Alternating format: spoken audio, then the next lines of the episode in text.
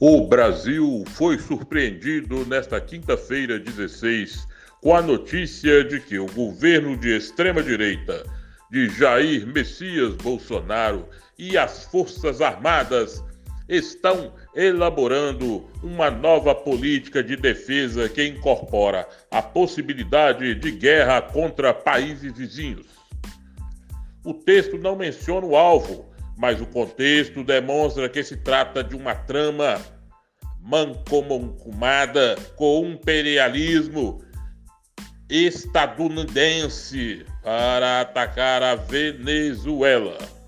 Isso mesmo, trata-se de uma mudança chocante de orientação, porquanto documentos anteriores, elaborados sob a coordenação do Ministério da Defesa, traçando linhas para a atuação das armas nacionais. Suas relações com a política extrema e os objetivos permanentes do Estado Nacional. Documentos que, no período dos governos progressistas, se aperfeiçoaram como peças democráticas e expressão da soberania. Foram conhecidos com uma visão defensiva e solidária com o entorno geográfico do Brasil ressalvadas algumas situações históricas peculiares em que vigoram concepções militares de aliança com o inimigo da pátria, vinculação com a Escola das Américas estadunidense e a visão de segurança hemisférica e Guerra Fria. A tradição brasileira sempre foi a defesa da paz na região sobretudo na América do Sul, nos tempos republicanos, em apenas uma ocasião, em 1965, o Brasil praticou o, des o desonroso ato de enviar tropas a outro país, a República Dominicana, obedecendo aos desígnios dos Estados Unidos. Pouco mais de uma década antes, houve a tentativa molograda de enviar tropas à guerra na Coreia, o que suscitou uma campanha nacional em sentido contrário, dirigida pelo Partido Comunista do Brasil. Em tempos mais recentes, quando as preocupações estratégicas e militares incorporaram também um sentido de coordenação externa, o signo era positivo e progressista. Foi quando o Brasil se somou ao apelo de nossas fraternas do subcontinente e constituiu em 15 de dezembro de 2008 o Conselho de Defesa Sul-Americano na cúpula extraordinária da União das Nações Sul-Americanas, a UNASUL. Aquele conselho foi auspiciado também pela Venezuela. Chavista oficialmente foi brasileira a proposta de sua criação.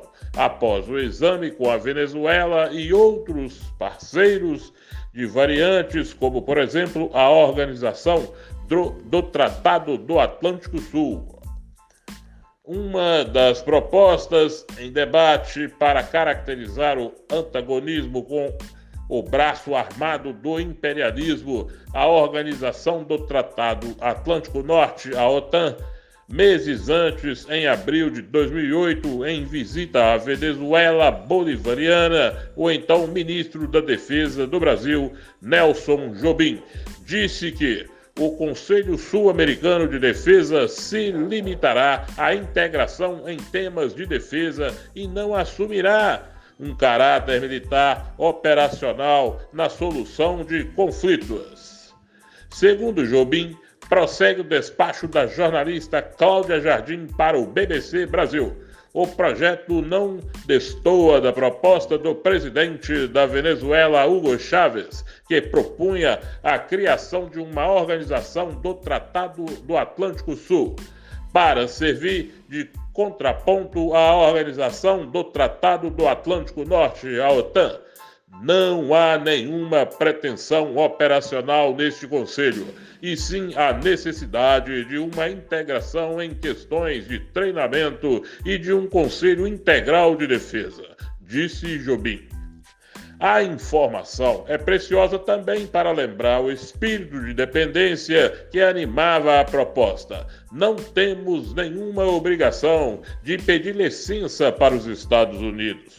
Para fazer isso, afirmou o ministro um mês antes da visita à Venezuela onde o ministro brasileiro se reuniu longamente com o comandante revolucionário Hugo Chávez.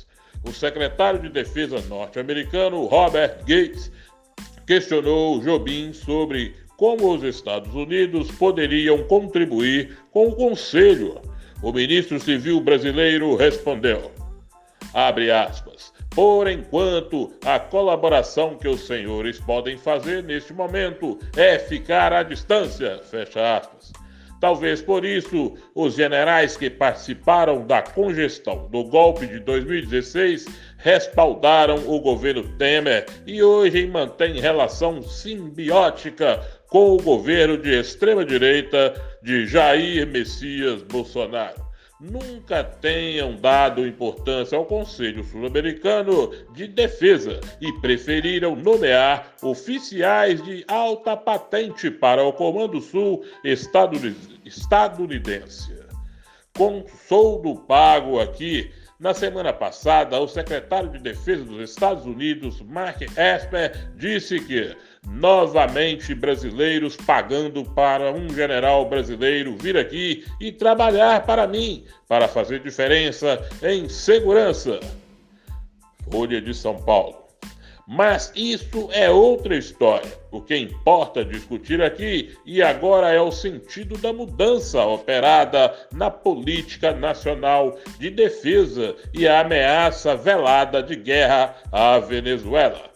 É uma mudança importante também se temos em consideração os princípios da política de paz adotados pela comunidade dos estados latino-americanos e caribenhos, à qual o Brasil não somente aderiu, como foi um dos antífices de sua criação.